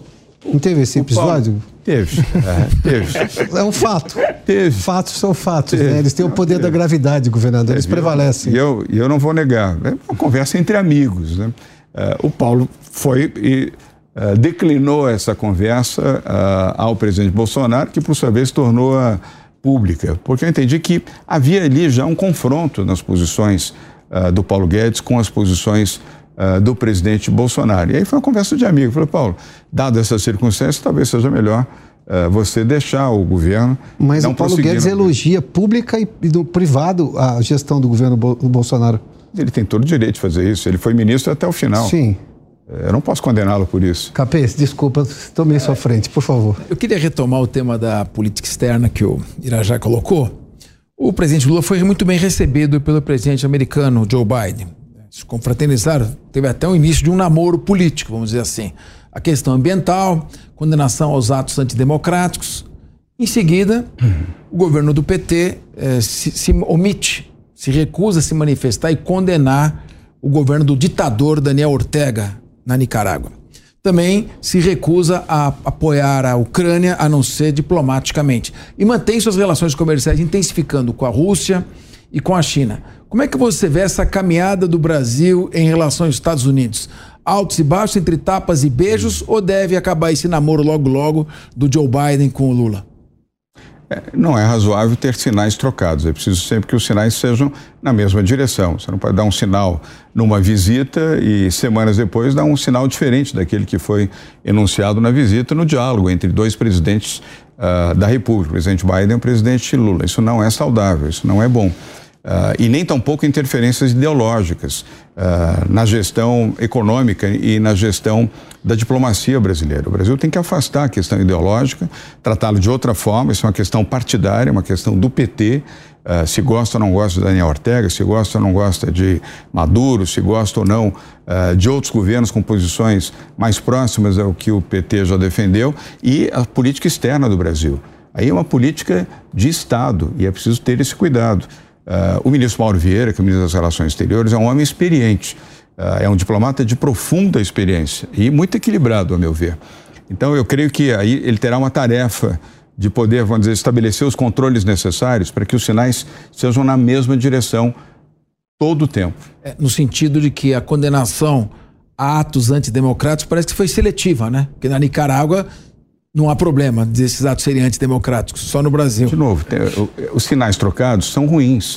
O Brasil tem que ter a mesma postura.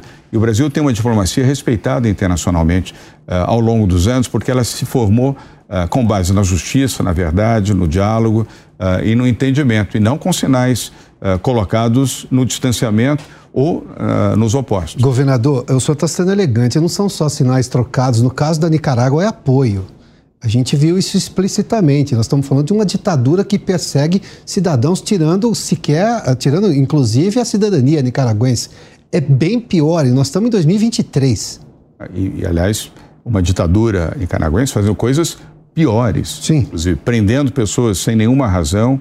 Uh, há notícias, vamos dizer, de sevícias e de atitudes ainda mais graves e mais agudas do que apenas expulsaram o Vaticano, expulsaram é, os representantes do Vaticano. E outros também, de outros países. Então, é uma, e é uma ditadura. Há toda a clareza de que a Nicarágua vive uh, uma ditadura de extrema esquerda com um líder absolutamente autoritário e corrupto, diga-se de passagem. Aliás, investigações demonstram claramente uh, que Daniel Ortega enriqueceu não só na, na atual gestão, como numa, na gestão passada também, com o presidente da Nicarágua. É, é preciso separar essa questão da diplomacia brasileira das questões políticas, ideológicas. Ao PT, se entender que Daniel Ortega merece respeito, é uma questão partidária, uma questão ideológica do PT. Assim como Maduro mas uh, colocar a diplomacia brasileira a serviço uhum. uh, do reconhecimento de que esse é um governo que merece respeito e diálogo e não condenação, a meu ver, tá. é um erro. Bom, eu gostaria de voltar para a vida empresarial.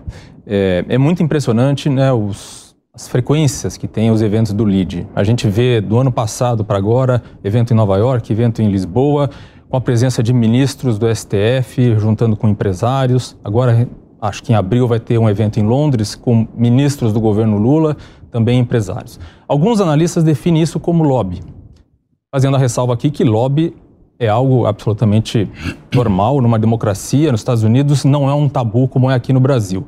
Aqui no Brasil se prefere chamar de relações governamentais. Como que o senhor define a atividade do, do e, enfim, qual é o serviço que o LID presta as pessoas? É o diálogo uh, e o debate construtivo. Nenhum diálogo, nenhum debate pode ser classificado como lobby. O fato de você reunir governantes, legisladores, juízes, empresários e jornalistas, isso é um exercício da democracia.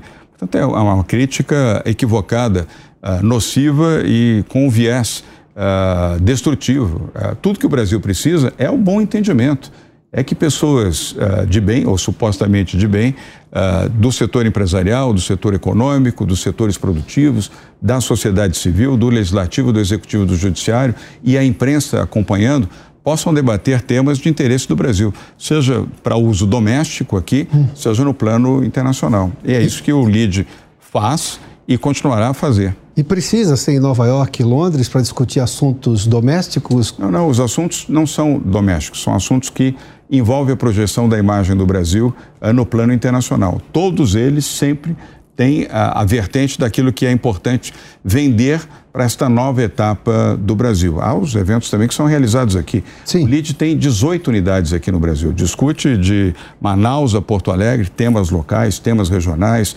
temas do meio ambiente, temas de cultura, temas do agronegócio, da indústria, do setor de serviço, da educação, da cultura, uhum. uh, plenamente em todo o Brasil. São 18 unidades operando aqui no Brasil. O Irajá e teve lá nove, em... E nove uh, no exterior. Em breve serão 12 uhum. unidades. O Irajá teve lá em Nova York, mas eu vou lhe fazer a pergunta antes do Irajá.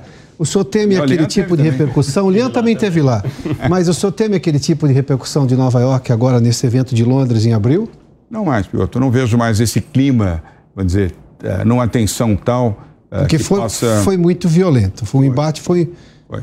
Foi violento e condenável. Né? Você não pode imaginar pessoas ameaçando uh, fisicamente outras pessoas simplesmente porque são contrárias àquelas pessoas. Isso não é democracia. Isso é censura também. E a censura acompanhada da violência. Quer dizer, eu vou bater em você, vou matar você, uh, ou xingar você, seu pai, sua família, etc. Isso é de uma violência absolutamente inaceitável. Mas eu não sinto mais o Brasil neste uhum. nível uh, de reação. Eu acho que isso já houve um amortecimento. 8 de janeiro foi um, um fator também, esse evento que você se refere, foi em novembro do Sim. ano passado. Depois tivemos 8 de janeiro, uma circunstância muito semelhante a essa. Eu não sinto mais esse clima hoje no Brasil. Mas o senhor acha que, embora a, a forma da reação tenha sido exagerada, não era também uma, uma, uma forma de se contrapor a exageros constitucionais ou de interpretação da Constituição, de afrontas à Constituição, de um assunto que lhe é caro também, o senhor já fez menção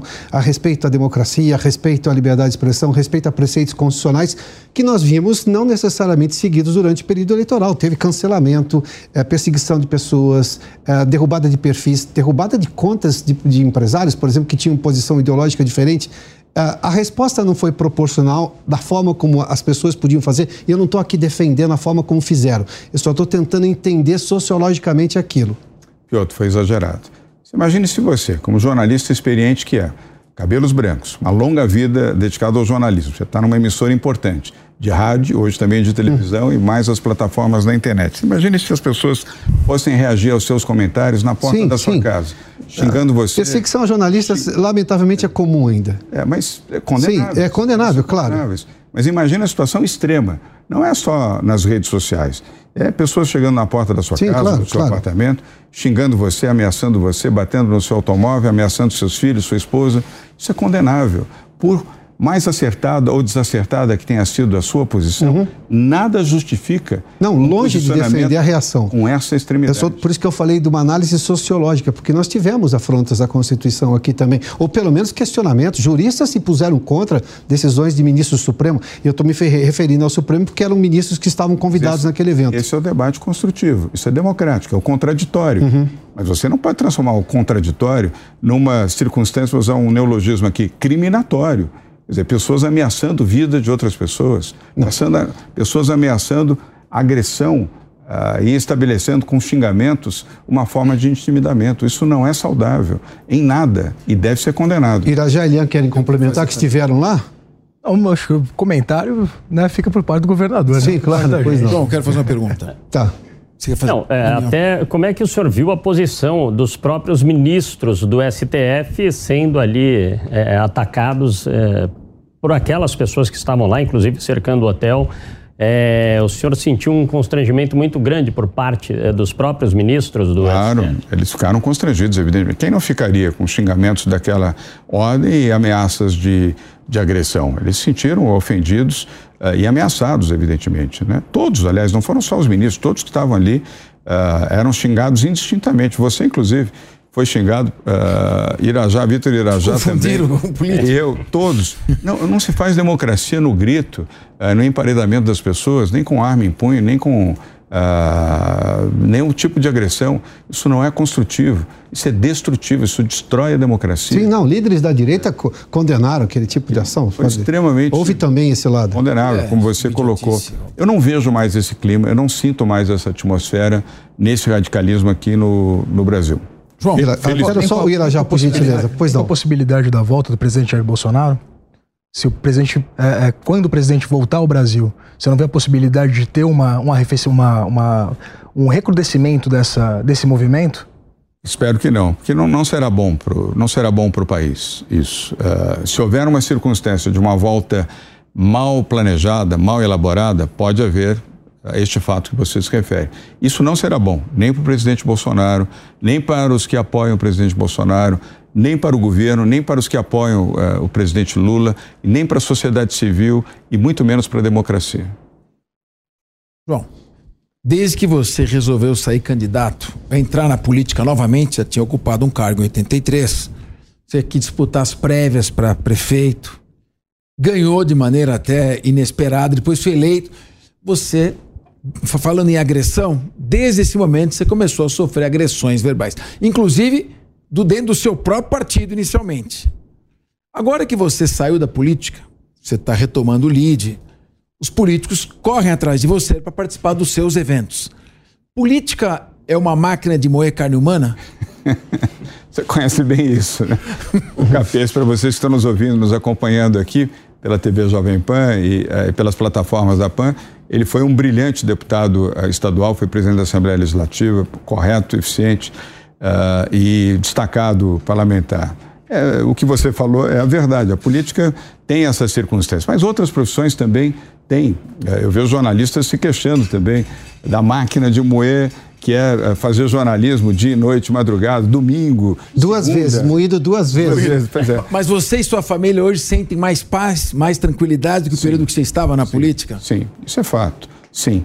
Uh, primeiro que eu, eu, pude voltar para minha família. Durante seis anos, uh, eu não, mal pude ver meus filhos e a minha esposa Bia, uh, meu irmão Raul, meu irmão Marcelo, meu irmão Rafael.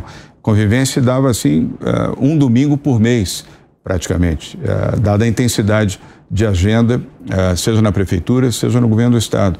Meus amigos, então, me distanciei. Uh, e eu gosto de estar com os meus amigos. Me distanciei do futebol, gosto de jogar futebol, então não tinha mais tempo para jogar futebol. Deixei de assistir os jogos do Santos Futebol Clube, ainda no tempo que o Santos estava ganhando. Agora não dá nem para ir, não, tá nem para ver na televisão. Está tão mal, né, Daniel Leão, que não dá para ver, nem, não dá nem para ouvir pela Rádio Jovem Pan, porque é um desastre o Santos. Mas uh, eu adoro cachorro, tenho cachorros em casa. Já, os cachorros, quando eu chegava em casa, latiam. Para mim, falei, pô, qualquer hora esse cachorro vai me morder. Não é, São estranhos. Não é, não é, casa, né? Liam, por favor. Ainda nesse gancho que o senhor disse ter comemorado né, o seu retorno é, para a família, o seu filho, o senhor engajou o seu filho dentro da sua empresa, está seguindo a mesma trajetória, os mesmos passos do senhor. O senhor aconselharia o seu filho a entrar na política algum dia ou diz, dessa fruta eu já experimentei, não, vou, não entre nessa? Yeah, eu nunca pratiquei censura em nada. Não seria o meu filho que eu praticaria esse tipo de censura. A decisão é dele. Uh, meu filho tomará a decisão que for mais conveniente para ele. Eu nunca disse ao meu filho, faça isso, não faça aquilo. Eu sempre dei referências, uh, exemplos, uh, orientações, mas nunca proibições. Olha, não faça isso de forma alguma, ou não vá, ou não seja. ele é livre para tomar a decisão que for da sua conveniência, do seu desejo. Que ele entrasse na política? Essa é uma boa pergunta. Como não houve decisão dele, eu prefiro Bom, emitir essa opinião. Né? Chalpe, por favor. Governador, ainda nessa linha da, da, política, da carreira política, bom, o senhor se apresentou nas primeiras, enfim, decisões né, vitoriosas que o senhor teve na política, para prefeito, para governador, como um antipolítico. Né? É, e vendo agora, por exemplo, a dificuldade que Lula está tendo né, no, na convivência com o Congresso, com presidente da Câmara e presidente do Senado em pé de guerra. O senhor imagina e ainda acredita que possa ser possível fazer uma política de maneira diferente com o sistema atual? Boa pergunta. Sim, é possível. Uh, é perfeitamente possível. Eu vejo exemplos de democracias uh, onde esse exercício é feito desta maneira, de maneira mais conscienciosa, uh, sem radicalismo, sem exageros. Há também exemplos ruins e nocivos mundo afora, mas há vários exemplos onde isso pode ser feito uh, de maneira ordenada. Então, ser antipolítica não é, o senhor não considera algo negativo? É o, como o senhor definiria isso? Não, aliás, eu nunca me coloquei com este papel. Isso naturalmente foi surgindo, as pessoas, uh, inclusive colegas jornalistas, que foram colocando essa posição. Mas uh, sem política não há democracia. Então, esse é um ponto fundamental. Não imagine que há algo melhor sem política. Não há. É preciso corrigir as deficiências da política para uhum. aprimorá-la e tê-la como a liderança do processo democrático. Passa pela política. É impossível você ter um processo uh, transformador na democracia brasileira, aqui especificamente, se não for pela política. Deixa eu aproveitar o gancho do Shelp. O senhor sempre se apresentou como gestor, desde lá a prefeitura. E é o que também, sou. Exatamente. É, mas a visão de gestor da iniciativa privada obviamente que tem muito mais riscos, mas tem muitas liberdades para tomar decisão. Quando o senhor chegou de frente ali no cargo executivo, o senhor se decepcionou com a velocidade com que o setor público toma decisões ou que o gestor pode tomar decisões? É um bom ponto. Uh, o ideal era que tivéssemos um nível de velocidade maior. Por que, que a população vota num prefeito, num governador e num presidente? É para que ele seja um bom gestor, não é para que ele seja um bom político, concorda? Vocês que estão nos ouvindo, vocês que estão nos assistindo, quando você vota para um prefeito ou prefeita, governador ou governadora, presidente da República, você quer que ele seja eficiente que ele melhore, melhore a sua condição de vida, do seu bairro, se for o prefeito, do seu estado, se for governador, do seu país, se for presidente. Então ele quer um gestor, ele espera isso, aquele que lhe atenda, que lhe abraça, que seja solidário e que melhore a sua qualidade de vida. É, foi esse o entendimento que eu sempre pratiquei, sendo prefeito da cidade de São Paulo e sendo governador do meu estado. E modéstia à parte, Acho que conseguimos. Deixa eu só falar do livro que o governador está lançando hoje. O Poder da Transformação foi escrito pelo Thales Guaraci, que é escritor, e tem o prefácio. Jornalista. Jornalista, é. e tem o prefácio também, cientista social, inclusive, Isso. né? E tem o prefácio do ex-presidente Fernando Henrique Cardoso. É, o senhor decidiu esse livro por quê? Qual o motivo que o fez partir para uma biografia? É, na verdade, é, a decisão é, não foi minha, foi do Thales Guaraci. O Thales é um jornalista, uh, colega de vocês, uh, foi editor da Revista Veja, editor uh, da Exame, é um jornalista experiente.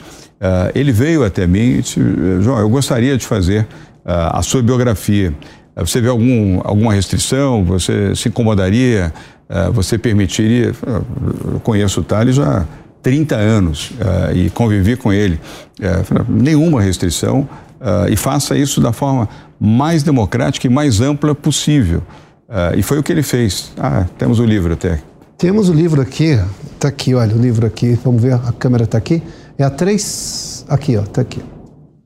Está aqui, o poder da transformação. João Dória. Pega o autógrafo que a filha está grande agora. Está aqui, ó, exatamente. Gente... Mas eu queria mencionar que uh, ele fez, foram quatro meses de trabalho, 70 horas de gravação comigo, e ele ouviu inúmeras pessoas, inclusive adversários políticos meus, têm depoimentos aqui, pessoas que confrontaram politicamente comigo, têm depoimentos aqui. Eu não fiz a leitura prévia do livro, eu não quis fazer nenhuma, portanto, nem a hipótese. O senhor não canetou o seu próprio Nada, livro? Zero. Canetar, para quem não conhece, é um é. linguajar do jornalista em que o editor vai lá e corrige a matéria do repórter. Zero, Ele acabou fazer. de falar que é contra a censura? É, não, mas isso não é necessariamente uma censura, pode ser uma adequação. Uma, uma adequação com você, eu não quis fazer. Thales, eu confio em você plenamente. O que você reproduzir ali tem a minha confiança, não, não há necessidade nenhuma. Eu não li uma linha sequer. Eu li o livro tem duas semanas que o livro ficou pronto está é, sendo lançado hoje em todo o Brasil, e eu só fiz a leitura depois do livro pronto. Vamos lá. Yeah. Governador. É... Agora gostei, viu? Eu queria, eu ah. queria fazer esse depoimento, desculpa, ele ter interrompido. Gostei do trabalho do, do Thales Guaraci. É, acho que as pessoas vão gostar. Eu, eu tenho um espírito crítico também. Capês que me conhece há muitos anos uh, sabe disso. Eu não sou. Uh, eu sou muito criterioso, sobretudo nas coisas que estão vinculadas a mim. Uh, o livro é um, uma boa leitura. São mais e, de 300 páginas. E, o, e, uma narrativa muito bem construída pelo Thales Guaraci, que aliás está de parabéns. Yeah. Sobre o seu padrinho político, a escolha de Geraldo Alckmin também para o Ministério do Desenvolvimento foi uma boa escolha por parte do presidente da República, Luiz Inácio Lula da Silva. E eu gostaria de saber também como está o relacionamento do senhor hoje com Geraldo Alckmin. Bom, duas uh, perguntas, duas respostas. Primeiro, é um direito do presidente Lula escolher os seus colaboradores. Geraldo Alckmin foi governador do estado de São Paulo, uh, foi o mais longevo governador do estado de São Paulo, foi deputado estadual, vereador, prefeito, prefeito da sua cidade, uh, deputado estadual, deputado federal. Então, um homem experiente, é inquestionavelmente experiente. Foi governador do estado onde eu governei. Então, é inquestionável a capacidade e o conhecimento de Geraldo Alckmin e, portanto, Uh, vejo de forma positiva a escolha dele como ministro da Indústria, Comércio uh, e Desenvolvimento. Uh, e a minha relação com ele segue fluida. Na semana passada mesmo falamos ao telefone, no sábado, longamente, aliás. Estará conosco num evento em Nova York, agora na Brazilian Week, no dia 9 de maio. Ele é um dos expositores, ele estará lá. Aliás, o ministro Fernando Haddad também. É a chamada Semana Brasileira, uhum. que é o, é o tema do Vitor Irajá aqui como um dos editores de economia da revista Veja. A semana onde os grandes bancos do Brasil e os bancos internacionais que têm posições uh, de investidores aqui no Brasil, o Diogo, faz a chamada Semana Brasileira, Brazilian Week. E tem também o prêmio Person of the Year, que esse ano ganhou o Walter Schalke, presidente da Suzano Pfeffer. Uh, o nosso evento é no dia 9 e Geraldo Alckmin será uh, um dos expositores ao lado de Fernando Haddad. Além disso, teremos oito governadores que estarão lá fazendo as suas exposições, o presidente da Câmara, Arthur Lira, é, o senador Davi Alcolumbre e vários empresários representativos de setores distintos da economia brasileira. Mas lá atrás, eu me lembro, ainda no governo Lula, o senhor lançou o movimento Cansei. Ah, depois vieram uma série de discursos extremamente duros em relação a Lula e ao PT do senhor e do próprio vice-presidente da República. O senhor falou atrás que é preciso olhar para frente, mas deixando esse passado de confronto e de visões completamente opostas de como fazer o país avançar? O passado passou.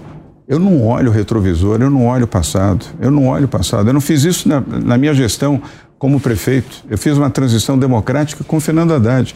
Talvez alguns não se lembrem, eu venci Fernando Haddad, que era prefeito da cidade de São Paulo.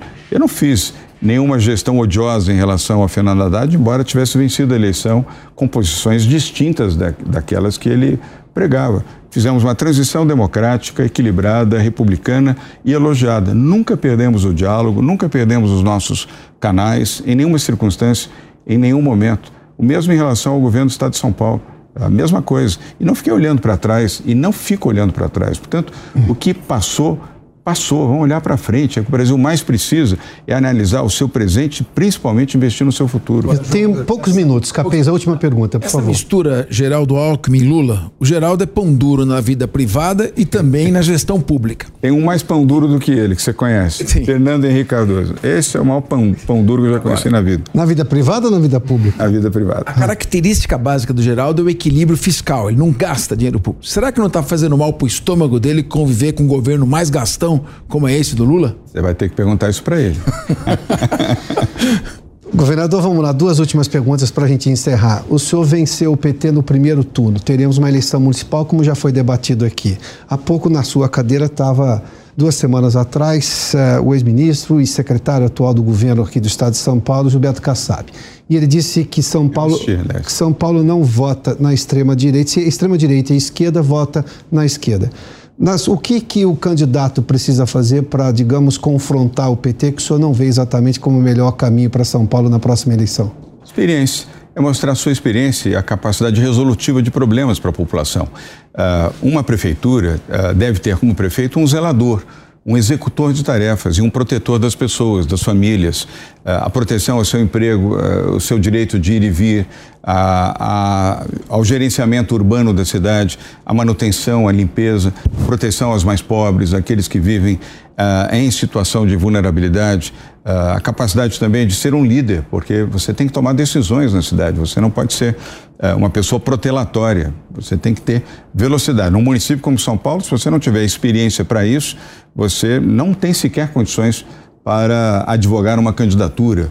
Uh, para ser uh, prefeito da cidade de São Paulo. Então, uh, é um pleito muito importante para a vida da cidade, que é a maior cidade do país, mais de 13 milhões de habitantes, e ela influi e irradia para todo o Brasil. Eu espero que tenhamos boa eleição e, um, e, bons candidatos e que vençam melhor. Porque o senhor ganhou duas eleições para a prefeitura, que, segundo o Kassab, tem um perfil de eleitor muito diferente, que pode pender para a esquerda num segundo turno e no Estado que pende para a direita, ou mais para um lado conservador. O Kassab está certo. Não é a mesma coisa e não é o mesmo comportamento. Ele tem razão. Eu tenho mais um minuto, então eu vou repetir a primeira pergunta para o senhor.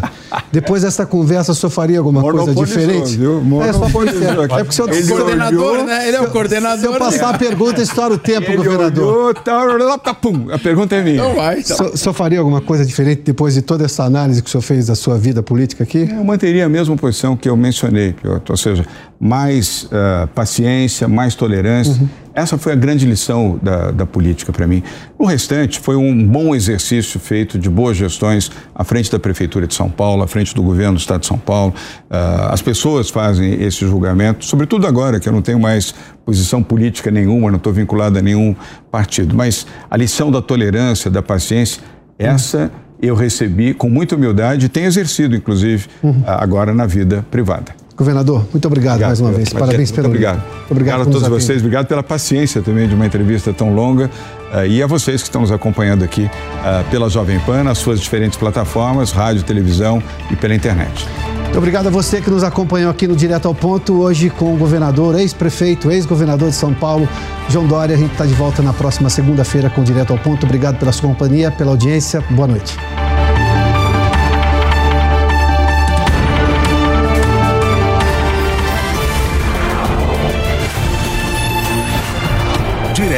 Ao ponto. Realização Jovem Pan News. Save big this summer with great deals, all in the Kroger app. Get red, green, or black juicy seedless grapes for 188 per pound with your card and a digital coupon. Then buy two get two free delicious 12 packs of Coca-Cola, Pepsi, or 7 Up, all with your card. Shop these deals at your local Kroger today or tap the screen now to download the Kroger app to save big today. Kroger, fresh for everyone. Prices and product availability subject to change. Restrictions apply. See site for details.